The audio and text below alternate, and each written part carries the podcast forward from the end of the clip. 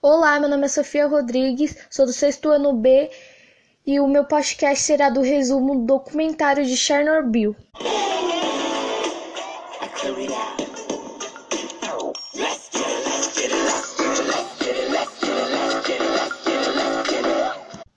O nome Chernobyl é sinônimo de traumas e mortes.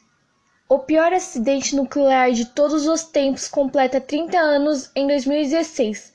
A tragédia na usina nuclear de Chernobyl ocorreu em 1986, na Ucrânia, então parte da antiga União Soviética. Na madrugada do dia 25 de abril, o reator número 4 da estação nuclear de Chernobyl explodiu.